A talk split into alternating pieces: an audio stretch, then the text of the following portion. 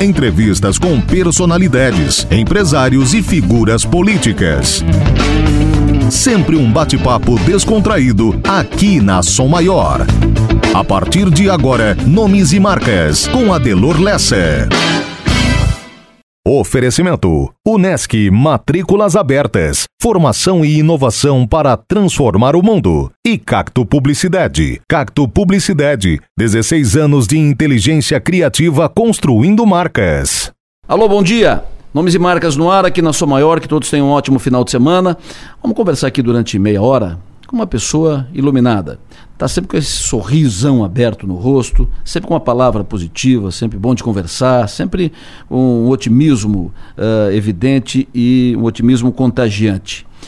Ela não começou nesse caminho, mas ela fez uma opção, e uma opção que não foi simples, fácil, pelo menos não é de fácil, uh, não é uma opção natural, né? Ela tinha uma atividade profissional, formada, dentista, num caminho, consultório montado e de repente fez um outro caminho bem diferente daquilo que ela vinha fazendo. Eu tenho o prazer de receber aqui para conversarmos hoje no Nomes e Marcas com a pastora Ana Luz. Bom dia, bom Ana. Bom dia, bom dia, Delor. Bom dia, ouvintes da São Maior. Muito bom, muito gostoso poder estar aqui e compartilhar um pouquinho da vida, né? Pena que é só meia hora pra gente conversar. Pois é, né? Muito pouco. o Ana, me fala um pouco como é que tu chegou em Criciúma, tu nasceu em Tuporanga, terra da cebola, e veio para Criciúma por causa do Paulo, teu marido, já veio para cá casada, namorada, veio para cá, já tinha relações aqui em Criciúma? Fala um pouco disso. Então, Adelor, eu, eu nasci em Tuporanga e quando eu tinha seis anos, eu sou mais nova da minha casa, a minha mãe é, num ato heróico, né? Imagina Ituporanga, né? Há, há 50, 50 anos atrás. É, ela decidiu sair de Ituporanga para a gente estudar, para a gente poder estudar. E aí nós fomos para Blumenau, me criei lá. Eu então peguei toda a minha idade escolar já em Blumenau, num colégio de qualidade, um colégio, um colégio luterano, um colégio evangélico. E a mãe ah, já foi estudar no colégio já? Já, porque eu também sou de hum. família luterana, né? Meus hum. pais são, né? Lá a comunidade é muito forte. Tua família lá mexia com agricultura, com não, cebola, não? Não, não. Meu avô era dentista hum. e o hum. outro avô farmacêutico. Então eles já eram da cidade. Hum. e a minha mãe e o, o meu pai é que uh, estudou no colégio sinodal em em São Leopoldo, né, na época, minha avó era uma pessoa extremamente culta, assim, eu acho que eu mesmo só tive noção da cultura dela quando ela morreu e eu pedi para herdar, porque a minha tia ia jogar fora os livros dela e eu pedi para herdar a biblioteca hum. dela. E a biblioteca dela, eu disse, meu Deus, o que é isso? Os maiores filósofos, tudo em alemão, sabe? Então, é uma pessoa extremamente culta. E meu avô, dentista. A tradição da tua família é alemã? Alemã, todos eles. Eu Luterano, só misturei com o Alemã, Paulo. Alemães luteranos. alemães luteranos e o Paulo é a primeira... Pai, pela, pelo pai e pela pelo mãe? Pelo pai e pela mãe. Olha só. Todos Qual é o quatro avós. De eu sou solteira? Miller Berndt. Miller, Miller, Miller Berndt. Berndt. É, hum, o Berndt legal. não é muito comum, Perfeito. mas é bem alemão, né? Então, bem de tradição, bem alemã, assim lá em casa, pessoal. E eles tudo. vieram da Alemanha já? Não, não, não, não, não. É, o pai da minha avó é o mais próximo que eu tenho, meu bisavô, né? É o mais é. próximo. Os outros já são de uma geração um pouquinho mais além, né? Dos primeiros alemães que vieram ali para a região de Blumenau. Da minha mãe tem os Hering, também tem uma, um parentesco, né? Certo. Então, de origem alemã. E aí eu então consegui estudar bem, né? Naquela época a gente é, passar no vestibular era uma façanha, né? Porque não tinha essa chance, assim, sem, né? Entrar na faculdade sem vestibular, só tinha faculdade, praticamente faculdade federal. Tu fez vestibular para de odonto na, na Fiz federal? Fiz odonto na federal. Era o que na época que 14 por 14 candidatos por vaga? 15, é isso, 18, exatamente. Isso. É, acho que foi, acho que era 12 ou 14, acho que isso. era 14 na época. E aí, aí passei. Uma loucura, né? Imagina. Uma loucura, tu disputar loucura. contra 14, é 14 candidatos por vaga. Era, é. era, uma loucura porque vai muito, muito além dos teus conhecimentos, né? Um pouco de sorte, um pouco de tudo, né? É, eu, graças a Deus, assim, sempre, sempre na escola, sempre fui a melhor aluna, né? Sempre fui, fui, fui bem. E na época de, de, de, colégio ainda, eu lembro que a minha mãe tinha uma preocupação muito grande porque eu também era atleta, era hum. ginasta. E aquela coisa de jogos abertos, aquela loucurada, né? Que era ainda final do ano, assim, né? Setembro, outubro, a gente envolvido com aquilo. E minha mãe disse: Ai, esse vestibular, minha filha, você não vai passar. Mas passei, graças a Deus. Tu então, era atleta, tu, qual era a tua modalidade? Ginástica rítmica desportiva. Hoje oh, chama ginástica artística, artística, né? Mudou um pouquinho, mas nós fomos bem pioneiras aqui no estado de Santa Catarina.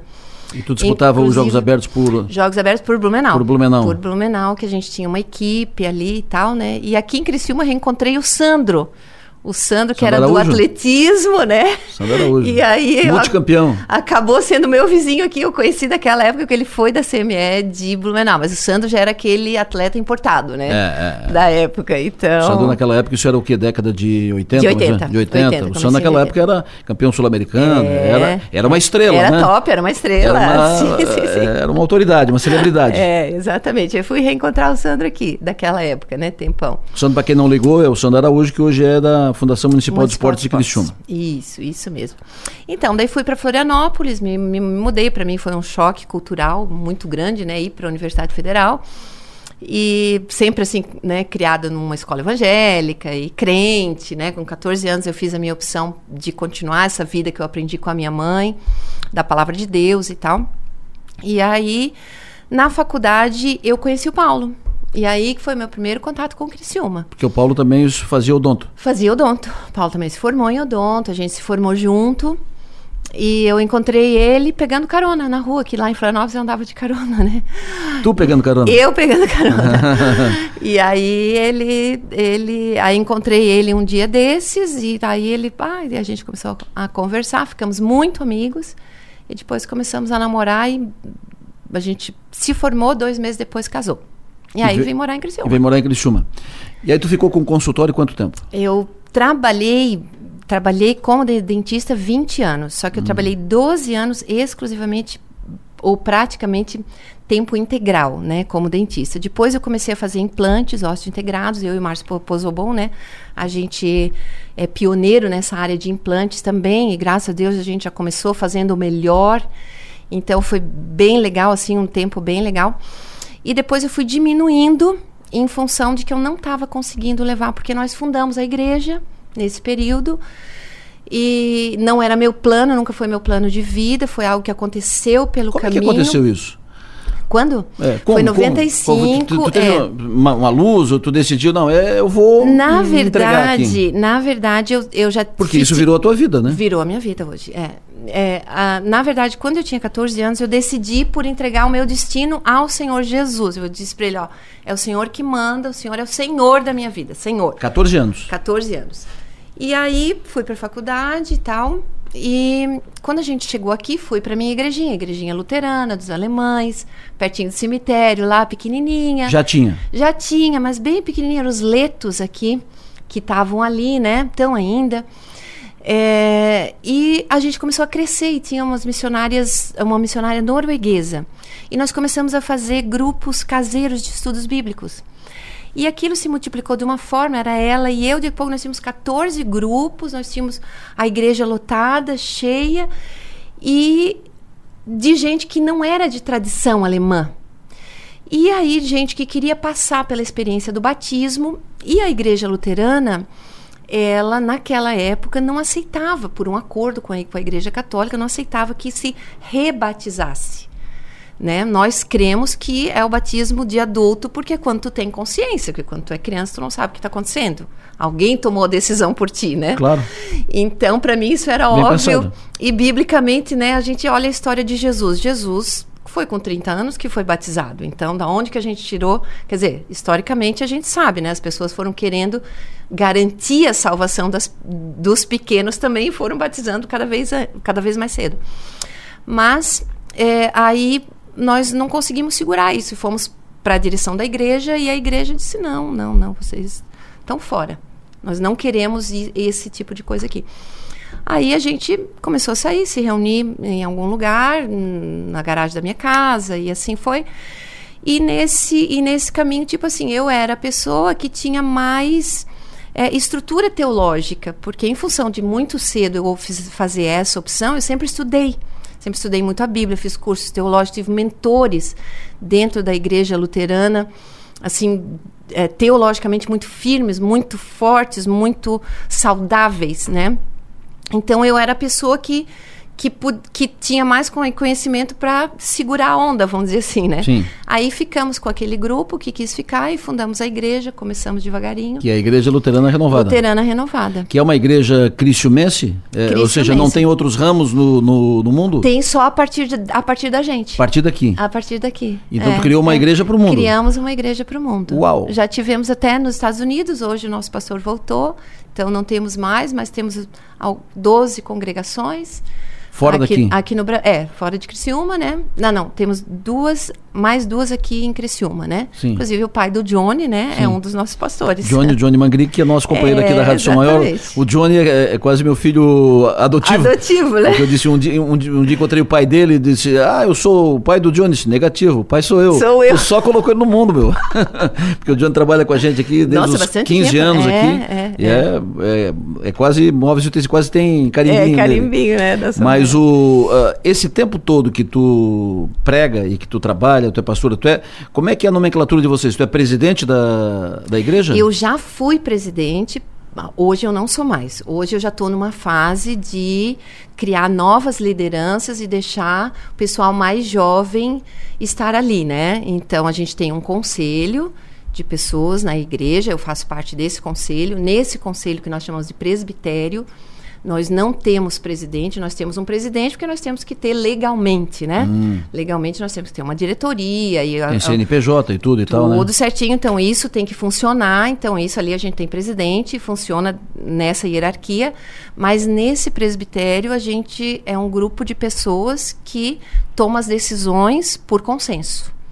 Né? E se a gente discorda muito veementemente de algumas coisas, a gente recua, ora e espera Deus convencer ou um ou outro. então, muitas vezes na igreja as coisas não acontecem como a gente talvez gostaria, mas eu tenho convicção de que isso foi o que Deus me chamou para fazer.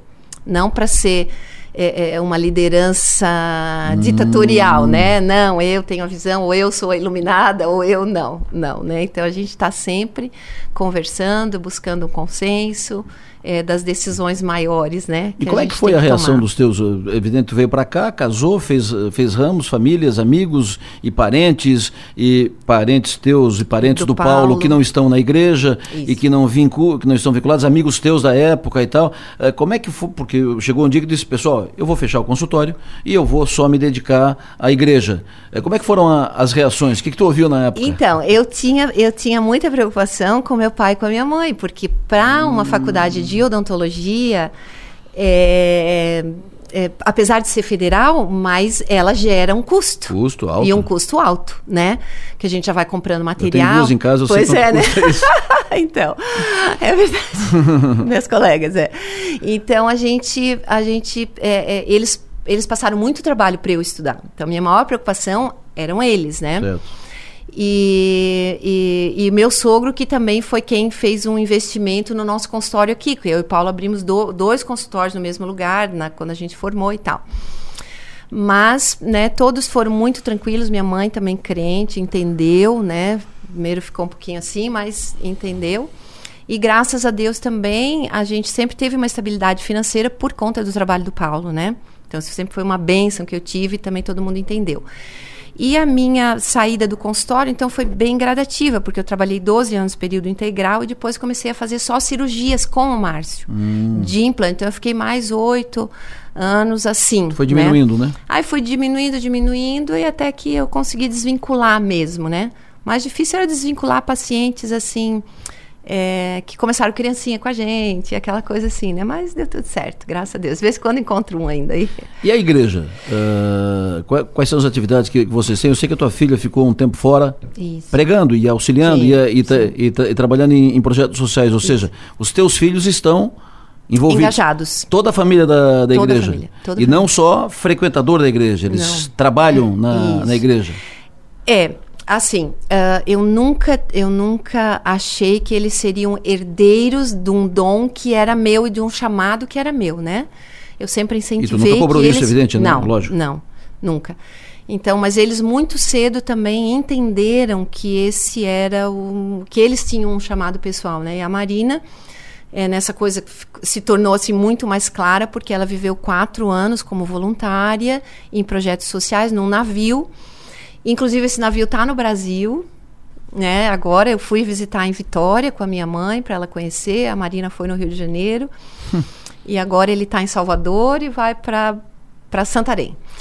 Então, Mas é um navio da igreja? Não, é um navio de uma organização, de uma organização. para eclesiástica que a gente chama, né? Interdenominacional. Ah. Então ele leva é, é, conhecimento, ajuda, knowledge, help and hope e esperança.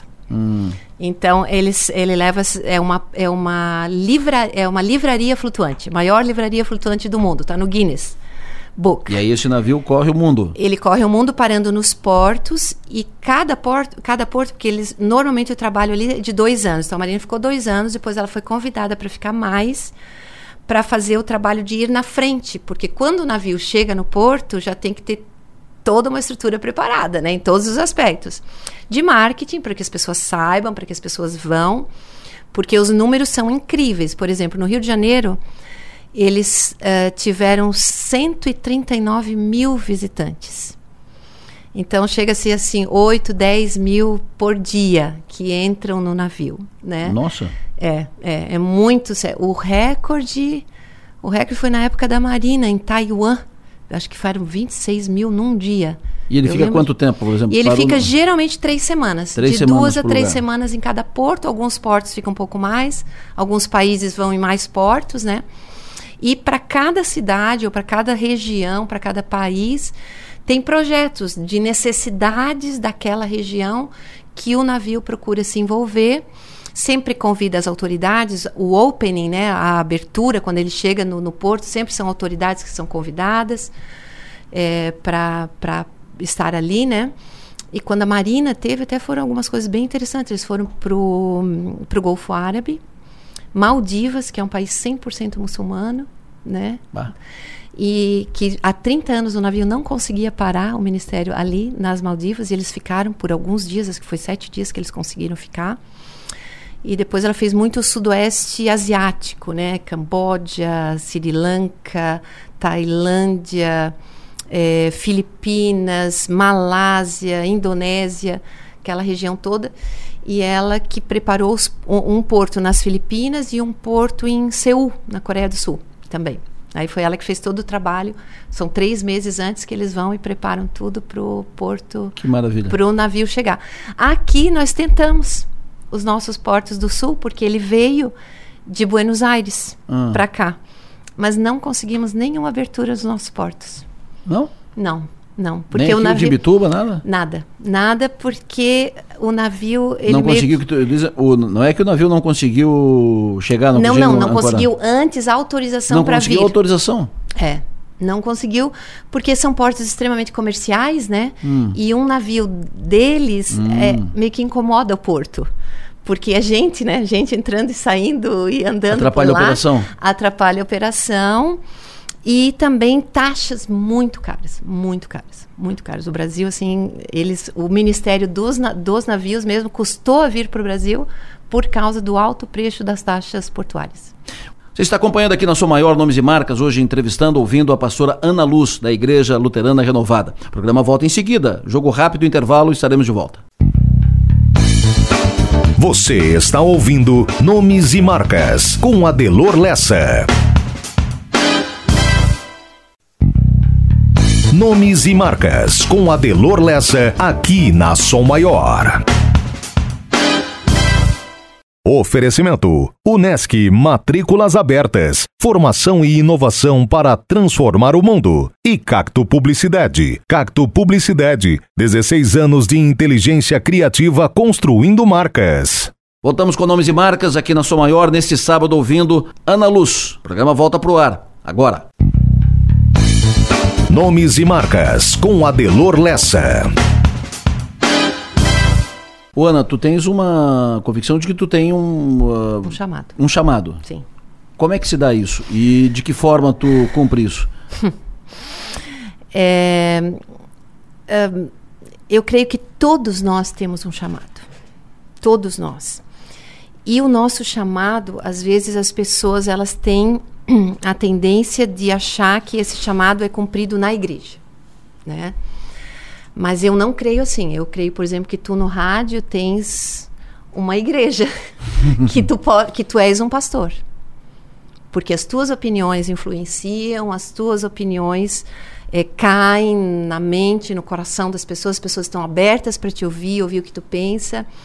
Então, isso para mim é um chamado. E Lutero, na reforma, ele quis trazer essa convicção de que o nosso chamado, a nossa vocação, ela não é só eclesiástica, né? Ela, a, a faxineira tem limpando o chão e deixando aquele ambiente agradável para aquelas pessoas, ela está exercendo um chamado. Né? O teu caso é mais claro, uhum. né? Se eu falar de um médico, também Sim. fica mais claro. De um claro. advogado, também, né? De uma autoridade, sempre que me chamam para ir na, ou na, na Câmara dos Vereadores ou em, em algum lugar, toda autoridade é instituída por Deus. Um dia essas autoridades vão ter que prestar contas a. Deus. Então não é nem para mim, nem para o povo né? É a Deus. Então, nós temos um chamado. Às vezes nós não temos consciência disso e às vezes nós exerce, e na maioria das vezes, infelizmente, a gente exerce a bel prazer. Eu faço o que eu quero, o que eu acho que é melhor. Mas, como eu te falei, com 14 anos eu decidi não ter, não ser a minha vontade. Mas assim, não sou mais eu quem vivo, o apóstolo Paulo disse, mas Cristo vive em mim. Cristo, tu vivendo em mim, o que eu devo fazer? Pois é. O que eu não devo fazer? Então, essa é a minha, e como é, é que minha tu, conduta diária. E como é que tu recebe isso? Como é que tu te encaminha? E como é que é a tua atividade do dia a dia? Então, o começo Porque da minha atividade uma, no, no, é, tá. no, início tinha uma tipo uma gestão administrativa, né? Tu era diretora, presidente, comandante da igreja. Isso. Hoje tu estás no conselho. Como é que é a tua atividade do dia a dia? Como é que tu exerce isso? Isso. Na verdade, a, a parte mais importante da minha atividade, ou na presidência ou em qualquer lugar, é começa de manhã com eu falando com Deus né? Eu falando com ele e eu lendo a palavra dele para ele ir alimentando a minha vida. Assim como eu gosto de sentar e tomar um café da manhã, hum. eu preciso tomar o café da manhã da palavra. Porque eu creio que eu sou corpo, alma e espírito. Então, se eu alimento o meu corpo, eu também preciso alimentar o meu espírito. Ou ele vai estar morto. Ele morre. Infelizmente, ele também morre. Isso tu tem essa conversa, tu tem essa, essa relação, tu tens essa meditação direta, e tal? Direta. Todo Todos dia? Todos os dias. Isso o que? Uma hora por dia? Eu não tenho horário. Às vezes eu consigo não ficar mais de uma ah, hora. Às vezes eu consigo ficar menos. Depende. Hoje, por exemplo, eu tive que vir de manhã para cá, então hum, já encurtou um pouco. Claro. Mas como o Paulo saiu para viajar cedo, também deu mais tranquilidade. Eu pude também estar melhor, vamos dizer assim, ter um pouco mais de tempo. E isso perpassa a minha vida todas as horas do dia. Eu sempre estou conectada. Senhor, essa situação, o que, que eu faço? Senhor, olha aqui. Senhor, eu estou aqui. Senhor, eu entro no carro, vou dirigir, vou fazer isso. Senhor, esteja comigo, vem comigo, né? Tá junto. Então, é, é, é, acaba perpassando toda, toda a minha vida o dia inteiro. e aí, as atividades reais, né? Eu aconselho na igreja. Hoje, meu, minha atividade maior é aconselhar pessoas, estar com pessoas, ensinar as pessoas a ler a Bíblia e participar, logicamente, dos cultos. Só que os cultos são é só quarta e domingo, né? Então, e sábado tem os jovens, mas normalmente eu não, não preciso estar presente. Então, é, as outras atividades é estar tá aconselhando pessoas, orando por pessoas, trazendo uma palavra de direção, porque. E nós estamos vivendo dias difíceis, porque as pessoas é. estão mais mais desorientadas do que nunca. Desorientadas, mais angustiadas, mais cobradas, né, mais estressadas, né? As pessoas estão mais Tudo. tipo as metas mais difíceis, né? É, então as Está pessoas devem... mais difícil viver, apesar de, ha, de haver uma facilidade, vamos dizer assim, né, tecnológica, de informação, e parece que as pessoas estão piores. As pessoas devem bater muito as, as tuas portas, as portas da igreja, para tipo pedir, me dá uma mão aqui, ó, entendeu? Me dá um apoio aqui, né? É. E às vezes as pessoas têm até dificuldade de fazer isso. Às vezes tu tem que perceber e oferecer, para que ela se sinta à vontade, porque hoje nós vivemos uma cultura de exposição. E, e, e, as mídias sociais, elas obrigam as pessoas a estarem sempre bem. Bem na foto, como a gente dizia antigamente, né? Então elas têm até vergonha de te dizer assim. Que eu não estou bem. tô mal. Isso. Preciso de ajuda, por favor, me ajuda. Porque isso é fora do contexto, né? Exato. Eu não estou na, no, no encaminhamento normal, né? Isso. Por isso, assim, por que tantos adolescentes, né, que, que se cortam, né, Adelor? A gente lida com isso, a gente ajuda. A escola do lado da gente ali, Humberto de, de, de, de Campos, Campos. o pastor Claire, ajuda com as pessoas mais difíceis, que aceitam, né? Que um pastor vá lá e, ou eles vêm ali na igreja, porque é próximo, né? E aí a gente vai nas famílias, mas é um grito de desespero que eles têm e eles não sabem como fazer, porque eles têm que também estar bem na foto.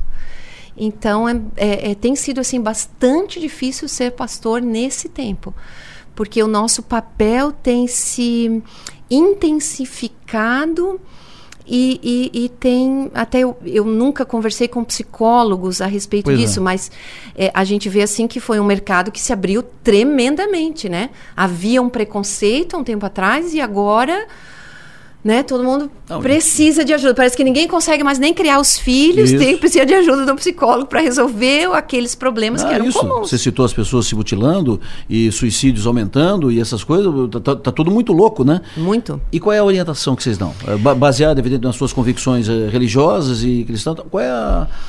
O que Orientação. eu creio é que nós, nós, nós é, é, vivemos num mundo que, que tirou Deus da jogada, ou está tentando tirar, né?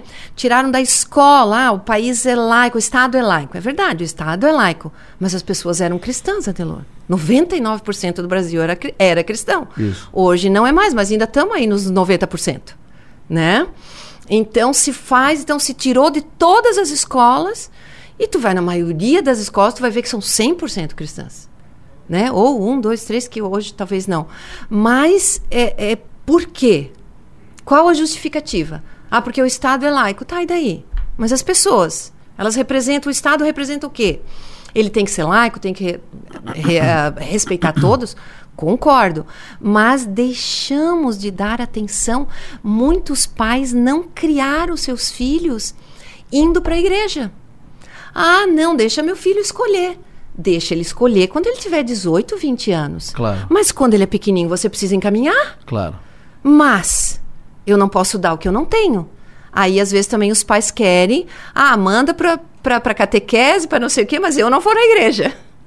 Né? Aí, às vezes, Porque eles já vieram de uma, de uma geração que era mais ou menos assim. E aí, isso, e que, aí não, se que não levou isso tão a sério. não tem isso na bagagem, não pode entregar. né? Não vai entregar, exatamente. Então as pessoas hoje, a gente vê as pessoas perdidas, elas não têm mais um norte, porque a religião dava esse norte, dava valores nas as quais balizavam a tua vida. E como é que tu acha hoje- que vence isso? Como é que tu acha que recoloca o trem no trilho? Ou seja, que eh, reenquadra as coisas como deve ser? Nós temos que buscar principalmente valores de família. E nos valores de família, nós temos que buscar Deus. Porque não existe família, é a ideia de Deus. Só que, Adelor, as coisas são tão sutis, eu vou falar, vou tocar num assunto polêmico, me perdoa, mas vou tocar. Do tipo, ideologia de gênero. É, o que, que ela diz? Não, não existe homem e mulher. Né? O homem e mulher são construções da sociedade. Quem disse que eu fiz homem e mulher? Deus disse. Na Bíblia está escrito.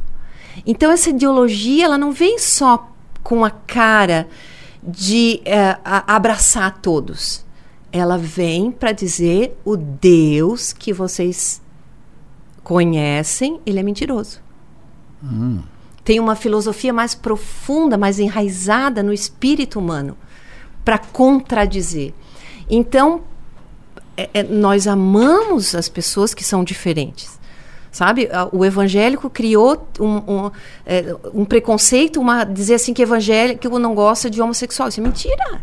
Isso é mentira. Porque eu acho que nós somos as pessoas que mais amamos os homossexuais. Né? Nós, o nosso pastor, por exemplo, nós temos o pastor Claire, que é um ex-homossexual. Então, nós lidamos com isso há mais de 20 anos. O que as pessoas falam hoje, a gente já, já lidava lá atrás, com amor acolhendo, né? Eu lembro da mãe dele me dizendo: "Como é que vocês amam meu filho?"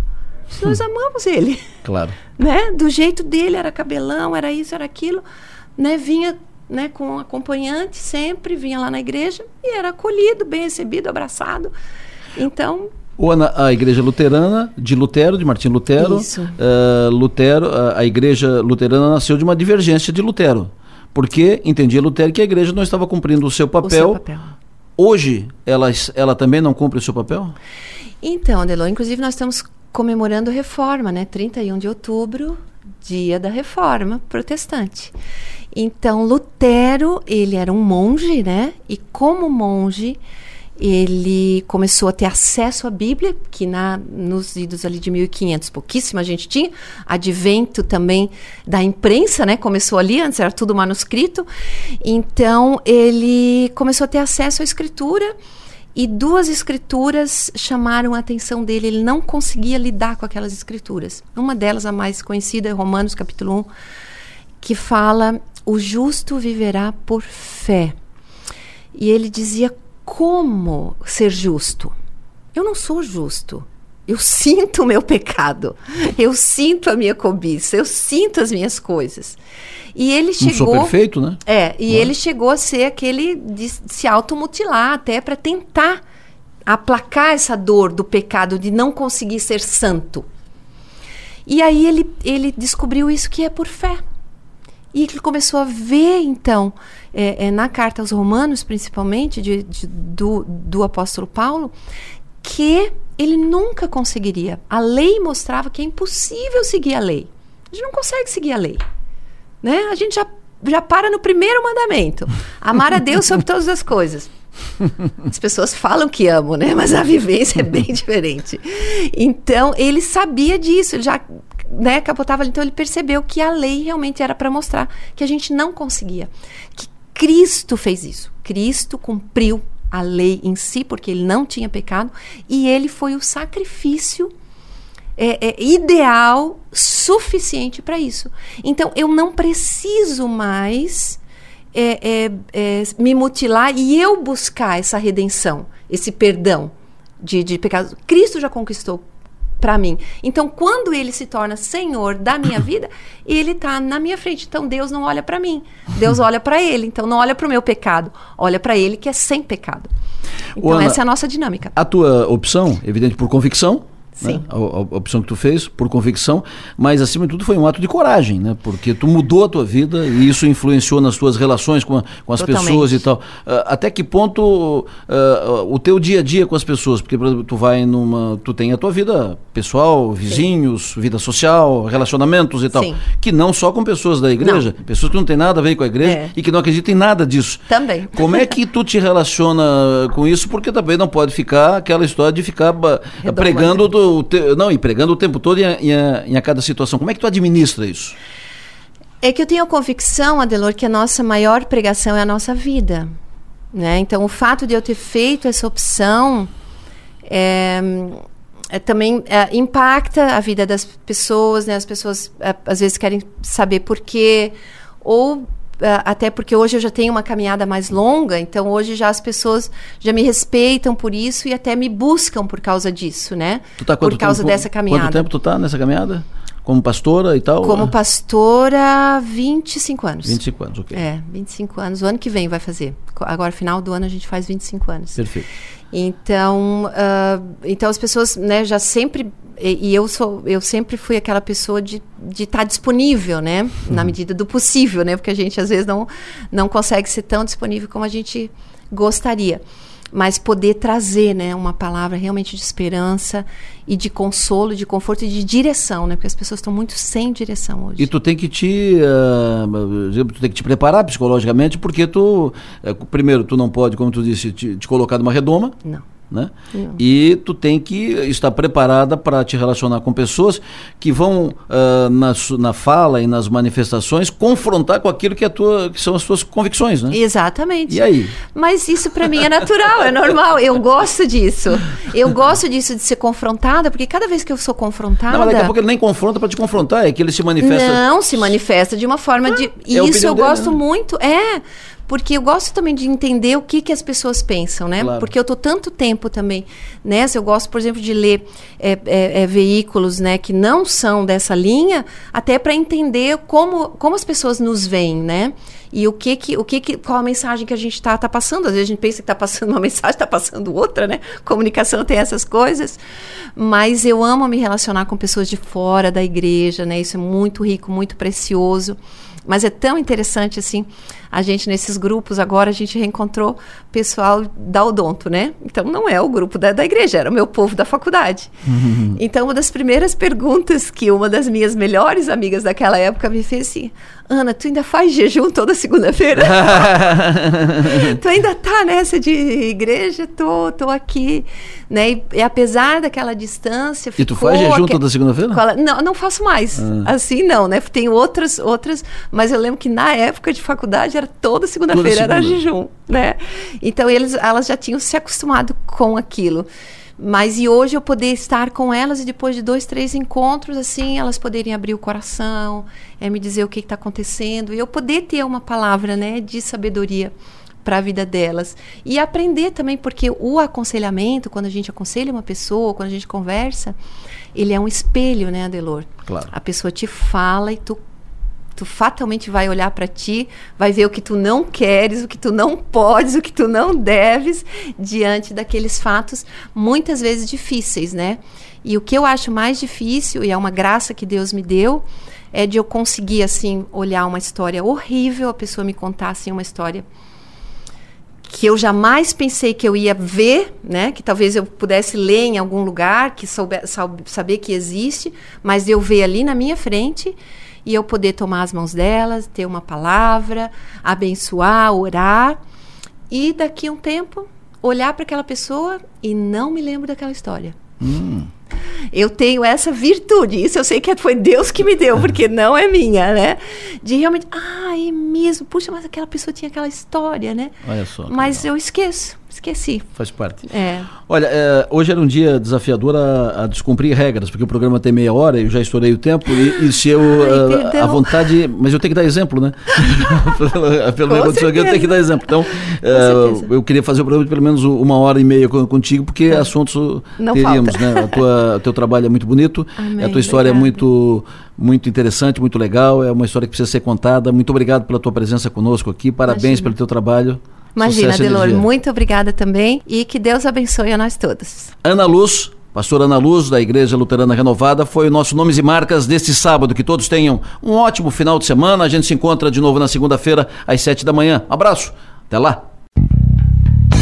Você ouviu Nomes e Marcas, inédito todo sábado, às dez e meia da manhã e com reprise aos domingos ao meio-dia.